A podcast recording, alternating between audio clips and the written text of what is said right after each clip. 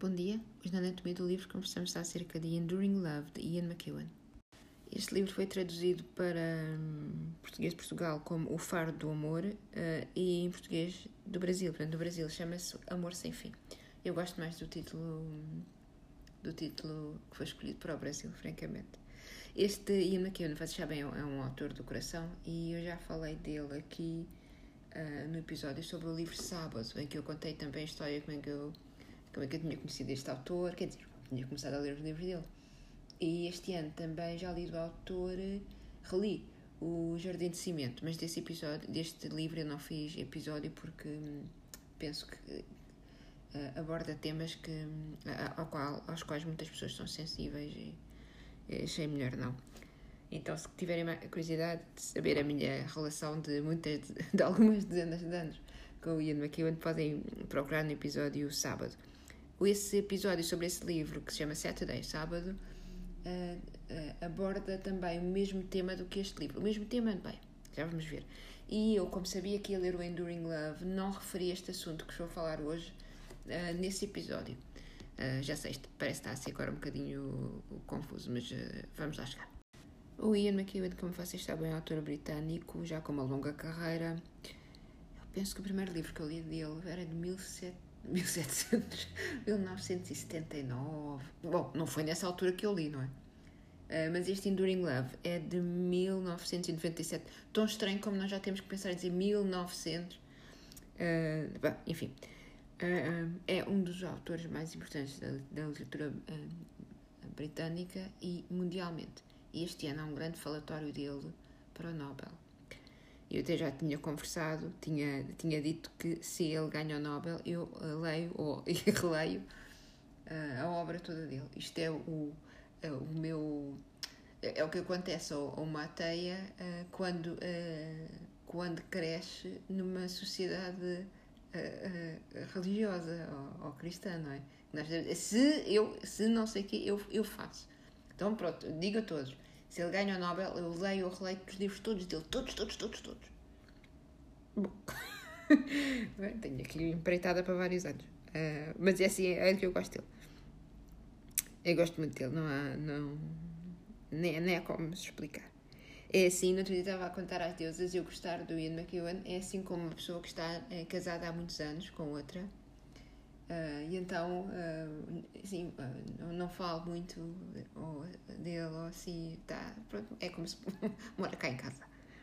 Bom, este romance é, é, importante também, este, este novel, porque nós, para além do livro, vamos falar hoje de uma coisa, um aspecto, uma forma de, de literatura que se chama o, o neuroromance. E esta palavra foi criada por Marco Ross.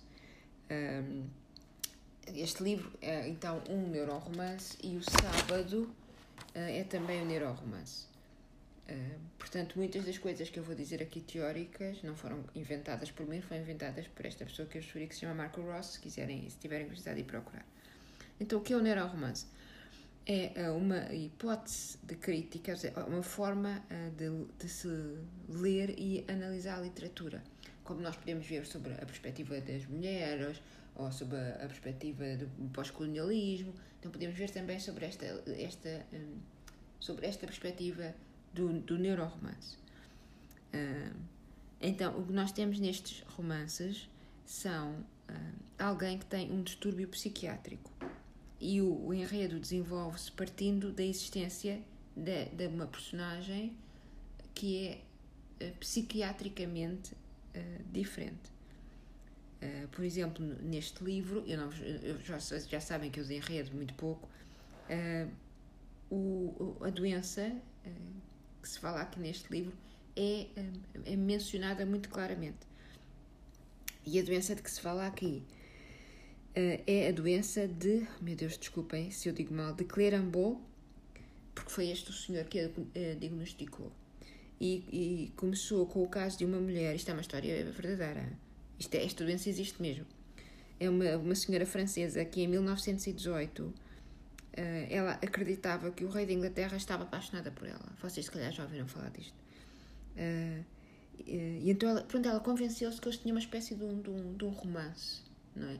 E estas doenças, esta, esta doença uh, psiquiátrica afeta principalmente mulheres uh, e, e uh, elas convencem-se que um homem, geralmente, são casos heterossexuais, de uma posição mais alta, de alguma forma a seduziu e, e ela está convencida que, que eles criam toda uma série de, de linguagem uh, que só eles os dois compreendem.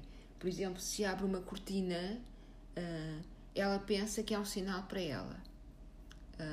E isto de vez em quando aparece na, na televisão, naqueles shows de pessoas que estão. que pensam que, uh, que se vão casar com, com um músico ou que o músico, quando pisca o olho no concerto, é para elas. Mas isto é, um, é uma doença psiquiátrica, isto não é assim nós, nós estarmos todas derretidas quando o nosso músico especial parece estar a olhar para a gente, não é? É uma coisa séria. Uh, estes romances estão ligados, uh, com este, o neuroromance está ligado com a, a tendência uh, cultural e com a, a, moda, que nós vivemos agora nessa, nessa era, com a moda da, da neurociência. E a neurociência chega até às, às ciências, nós temos as ciências humanas, chegou à linguística, chega à literatura também. Portanto, nós vivemos numa, numa altura, oh, bom, se calhar já estamos uns 10 anos pós neuroromance. Uh, não sei, o que dizer. Não, é? As, as, tendências continuam a repetir-se. Uh, existe um grande interesse no, no cérebro, de saber como o cérebro funciona. Uh, e isto está ligado também ao facto de crescer o interesse pelo jornalismo científico. Vocês sabem aquela. E, e, e como aquelas revistas que nós temos do. Como se chama aquela revista que tem a capinha tem a capa amarela sobre, sobre ciência, também é sobre história, é sobre natureza. Então há um grande interesse uh, hoje em dia uh, sobre, sobre as pessoas saberem mais sobre como as coisas funcionam e como funciona o nosso cérebro. Por isso há uma mudança do paradigma que vai, portanto, nós começamos desde o século XIX, imaginem, com a psicologia e depois para a psicanálise e agora com a, a, a psiquiatria no, nestes livros, eh, como aqui o Enduring Love, há uma personagem que está eh, psiquiatricamente doente. Quer dizer, um, ehm, nos, nos eh, romances modernistas, no princípio do século XX, um, ehm, temos, um, um, por exemplo, um homem vulgar que nos pode representar a, a todos, não é? No neuroromance, a personagem que sofre, que sofre daquele distúrbio é única não há, nós não podemos nem ou identificarmos com aquela pessoa, bom, a não ser que soframos também do distúrbio, mas nesse caso não sabemos. Ah, não nos identificamos, também não, não julgamos porque é é uma doença, também não podemos pensar assim, ah, mas se ele quisesse mesmo podia mudar. Não é? é uma coisa muito, muito firme, é um, é um distúrbio e é uma, uma doença psiquiátrica. Um, isto fecha muito também o campo, no campo de de interpretação para os, para os livros. Uh, nós estamos dizer assim, não é que ele talvez esteja deprimido, não é que ele talvez sofra disto, é-nos dito claramente, é esta a doença, é este o problema. E faz parte do livro tornar claro uh, os, os, sintomas, a descrição dos sintomas e a consequência, as consequências que a doença traz. Se vocês lerem o sábado, é muito claro isto tudo, e aqui no Enduring Love também, mas eu não vos vou contar. E eu estou com esta conversa toda sobre o neuroromance, não é só sobre os livros do Ian McKean, mas há, há muitos outros autores que também fazem este, este tipo de literatura, com este tipo de temas, e eu penso que é, é interessante termos assim uma, uma perspectiva diferente. Penso eu. No sábado é a personagem principal, vocês lembram-se, se calhar se ouviram o, o episódio, é um neurocirurgião e, e, então é o neurocirurgião que, que vai fazer o diagnóstico desta outra personagem que tem outra doença. Aqui não, não é esta. Um, no Enduring Love uh, vai ser também a personagem principal que uh, desconfia com muitas bases qual é a doença que sofre a outra personagem e ele que levanta a questão, mas o Joe aqui é um homem das ciências. Ele é um, um investigador e ele faz como se fosse jornalismo científico. Vá. Uh, vamos falar só um pouco então do, do enredo do livro, como o livro. Não, não é só. É uma introdução. Uma introdução. mínimo de spoilers, como vocês já sabem, porque depois também não tem assim muita graça vocês lerem, não é? Uh, como, esta, como esta doença se vai manifestar numa personagem e uh, como é que todo o enredo vai, ser, vai ser guiado por esta doença, vai ser muito interessante, então essa parte não toco. O nosso narrador na primeira pessoa é o Joe, ele que nos vai contar a história quase no livro todo. é um, um senhor de meia idade, ele escreve, como eu vos disse, artigos de ciência. Ele é, eu não sei se casado, se vive com a Clarissa, que é uma senhora que é professora universitária de literatura, vive em Londres, tem dinheiro, classe, classe alta, uh, mas não é assim novos, novos ricos, quer dizer, trabalham muito, são, à sua forma, os dois académicos, uh, e vivem bem, vivem calmo, não têm, não têm filhos. Um, ah, e, e o livro começa assim: o início é fácil de marcar. Quer dizer, o princípio de toda esta história é fácil de marcar. Eles estão num piquenique, estão felizes. E eles sabemos imediatamente, quer dizer, ao longo deste primeiro capítulo, eh, que eles são um casal eh, muito feliz. Primeiro, porque ele vai nos contar depois, um bocadinho mais à frente, numa Analepse, eh, que eles estiveram separados, porque ela foi viajar na sabática. E, e então ele prepara, vai comprar umas comidas especiais a um, a um um restaurante, é um meio restaurante meio deli que existe em Londres. Ah, acho que até alguns deles fecharam no, no italiano. E, mas não é aquele do Jamie Oliver e essas coisas, ah? Então ele descreve a comida que foi, que foi comprar, foi comprar a comida com, com amor, a garrafa de vinho com amor. E eles já estão juntos há muitos anos, não é? Uh, depois porque ele, ele comprou-lhe uma prenda especial e ele diz que, ah, para além, penso que é do carro e do apartamento, é a terceira coisa mais cara que ele comprou. E estando ela ligada à literatura, já imaginam? E também uh, como ele retém toda a informação e partilha connosco o interesse e a área de estudo da, da sua, vou dizer, da mulher, da Clarissa, que é Keats, uh, o autor inglês. E ele fala muito dele, quer dizer, ele fala, a maneira como ele fala do interesse da mulher, só pessoas apaixonadas é que, é que, é que falam do interesse de outra pessoa com, com, tanto, com tanto esmero, penso eu, penso eu, não é? Um, e, e, nós, eles estão no piquenique e nós, nós somos, eles são interrompidos por uma cena uh, quase surreal. Uh, eles, ele primeiro vê pessoas a correr e vê um, balão, daqueles balões grandes de hélio, a ser arrastado pelo, pelo campo.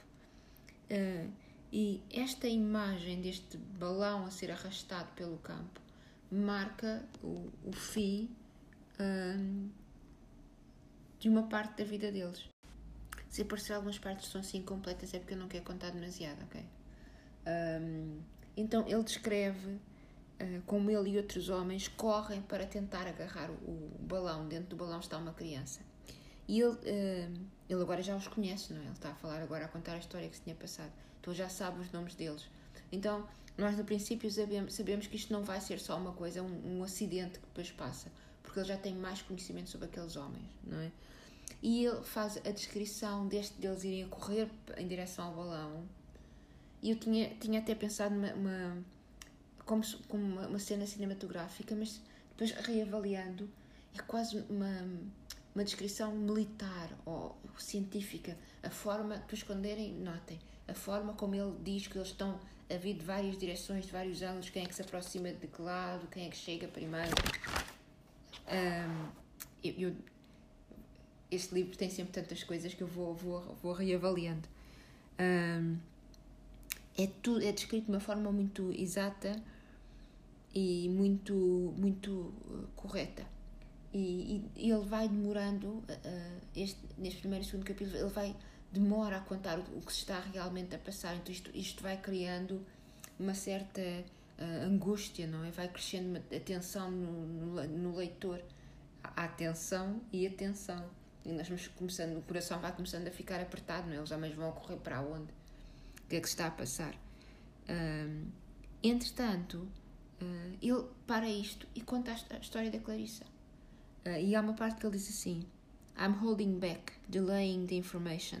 I'm lingering in the prior moment because it was a time when other outcomes were still possible. É como que ele ele sabe que a partir do momento que ele conta esta história, ele vai ter que contar tudo para a frente, não é? Mas ele atrasa, atrasa o mais, o mais que pode, porque a vida deles antes de tudo isto era tão perfeita e não quer dizer que a vida deles depois não seja também, não é? Hum, há, então, há na Lepse, em que ele conta como é que eles chegaram até ali, como é que eles foram fazer o piquenique, uh, e há, desde o início uh, do livro, a tentativa deste Joe, do nosso narrador, se uh, distanciar emocionalmente desta situação. Quer dizer, ele está ali com a mulher e ele quer fazer o papel que lhe compete, mas ele não quer aproximar-se emocionalmente. Pronto, depois com a situação que se passa no segundo, penso que no segundo capítulo já. Mas há, há, há algo terrível que acontece aqui um, e ele vai ter de. Ele perde o controle, é? perde o controle sobre, uh, sobre uh, uh, este acontecimento e sobre como é que este acontecimento se vai refletir na sua vida. Porque não é só o que se passa neste dia, são as pessoas que ele conhece por causa deste acidente e são as consequências de ter conhecido essas pessoas. E é interessante notar também que ele é um homem de ciências. Portanto, ele, ao longo da narrativa, ele vai parecendo, que, apesar do seu esforço, ele vai parecendo cada vez mais, mais emotivo, ele parece mais uh, confuso, nós começamos a, a, duvidar das coisas que ele diz e depois ele vai dizendo à Clarice, mas eu, eu quero voltar às ciências, porque ele, parece que ele está a tentar agarrar um, uma realidade que ele sabe explicar e que ele pode controlar melhor. E a verdade é que eu passei, depois não sei qual é a vossa reação ou a vossa relação com o livro, mas eu passei grande parte do livro numa posição um bocadinho ambígua. Era se o que estava a ser contado era verdade ou não. Uh, em sábado, no outro livro, esta situação já não se põe, porque quem nos conta, quem nos conta a história não, mas quem faz o diagnóstico de doenças, isso é um neurocirurgião. Então, e o narrador não, bom, não é o narrador, uh, mas a, a pessoa que, que, que, que, decide, a pessoa sofre desta doença, uh, é uma personagem, um neurocirurgião, então é fidedigno, nós acreditamos, pronto, é isto, é isto. Aqui é o Joe que nos conta a história. Então nós ficamos sempre assim um bocadinho. Se calhar não, se calhar não é bem assim. Em alguns capítulos temos o ponto de vista de outras personagens, através de cartas ou através de, de um narrador na terceira pessoa, que conta a, a, a perspectiva da, da Clarissa. Uh, por isso é assim como eles, a Clarissa e o Joe, de certa forma, tivessem pontos de vista uh, um pouco uh, diferentes. Um livro muito interessante. Eu não, pronto, eu não fiquei, não fiquei a dizer mais gosto muito do autor gosto muito do autor, mas ele, ele escreve brilhantemente. E são livros, é isto que eu gosto tanto dele. já vos contei no sábado são livros que parecem que estão escritos de uma forma tão simples, um, mas tem, tem, tantas, tantas camadas. Um, são livros que realmente que nos marcam, que ficam, que ficam connosco. E este, a forma como ele constrói toda, toda a narrativa, parece que é tudo simples, não é? Uh, interessantíssimo. Há no livro dois apêndices e são muito, é muito importante que vocês leiam esses apêndices. Um é um relatório médico, uh, mas que foi escrito pelo, pelo, pelo Ian McEwan. E nesse relatório médico está o fim da história. Por isso não é assim, ah, pronto, agora não, não, já acabou o livro.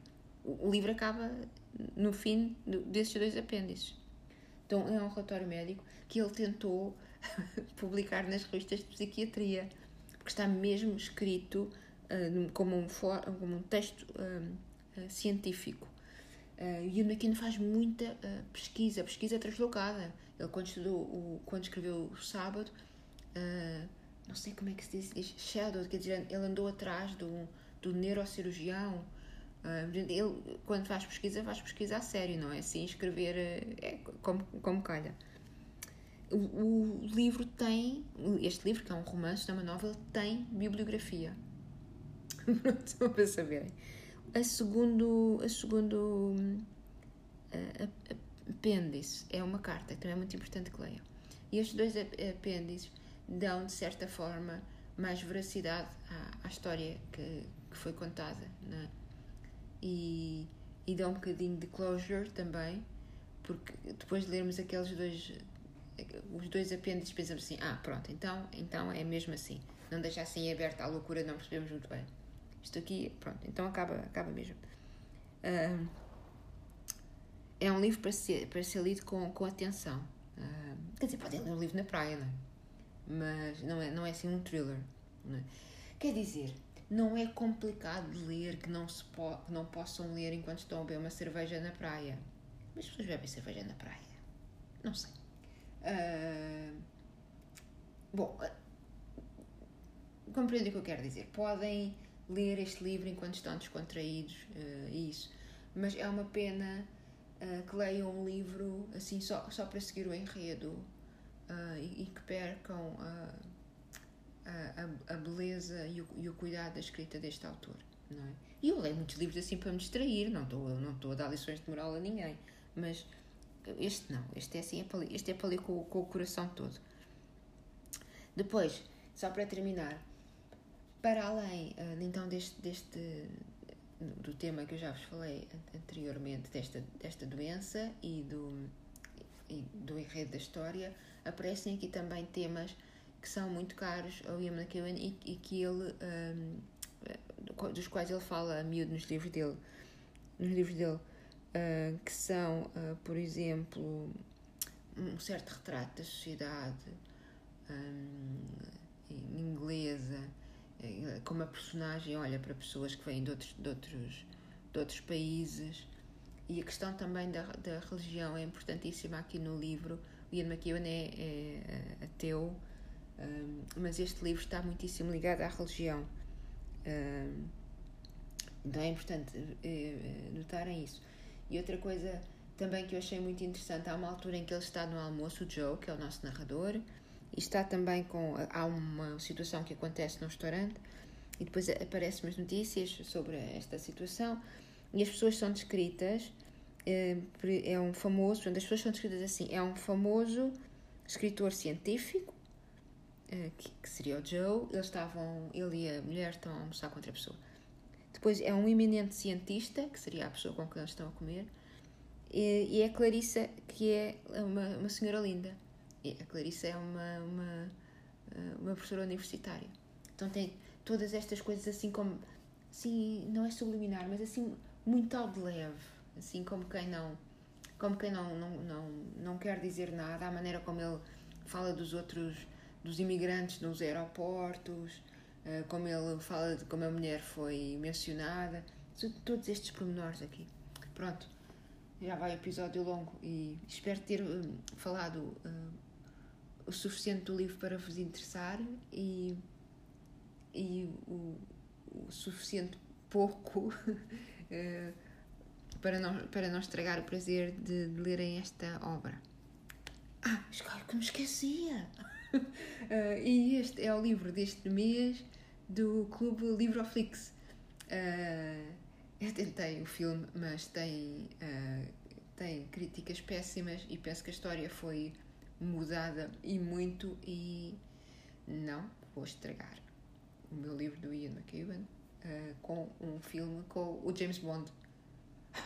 Por favor, aquele tipo de inglês é o Joe. Ah, oh, nem pensei nisso. Mas vocês quiserem, vejam e depois contam. Pronto. Uh, por, por hoje é tudo, meus caros. Até à próxima, boas leituras e ouvimos-nos no próximo episódio, que será brevemente, não é? Então lá, tchau, tchau.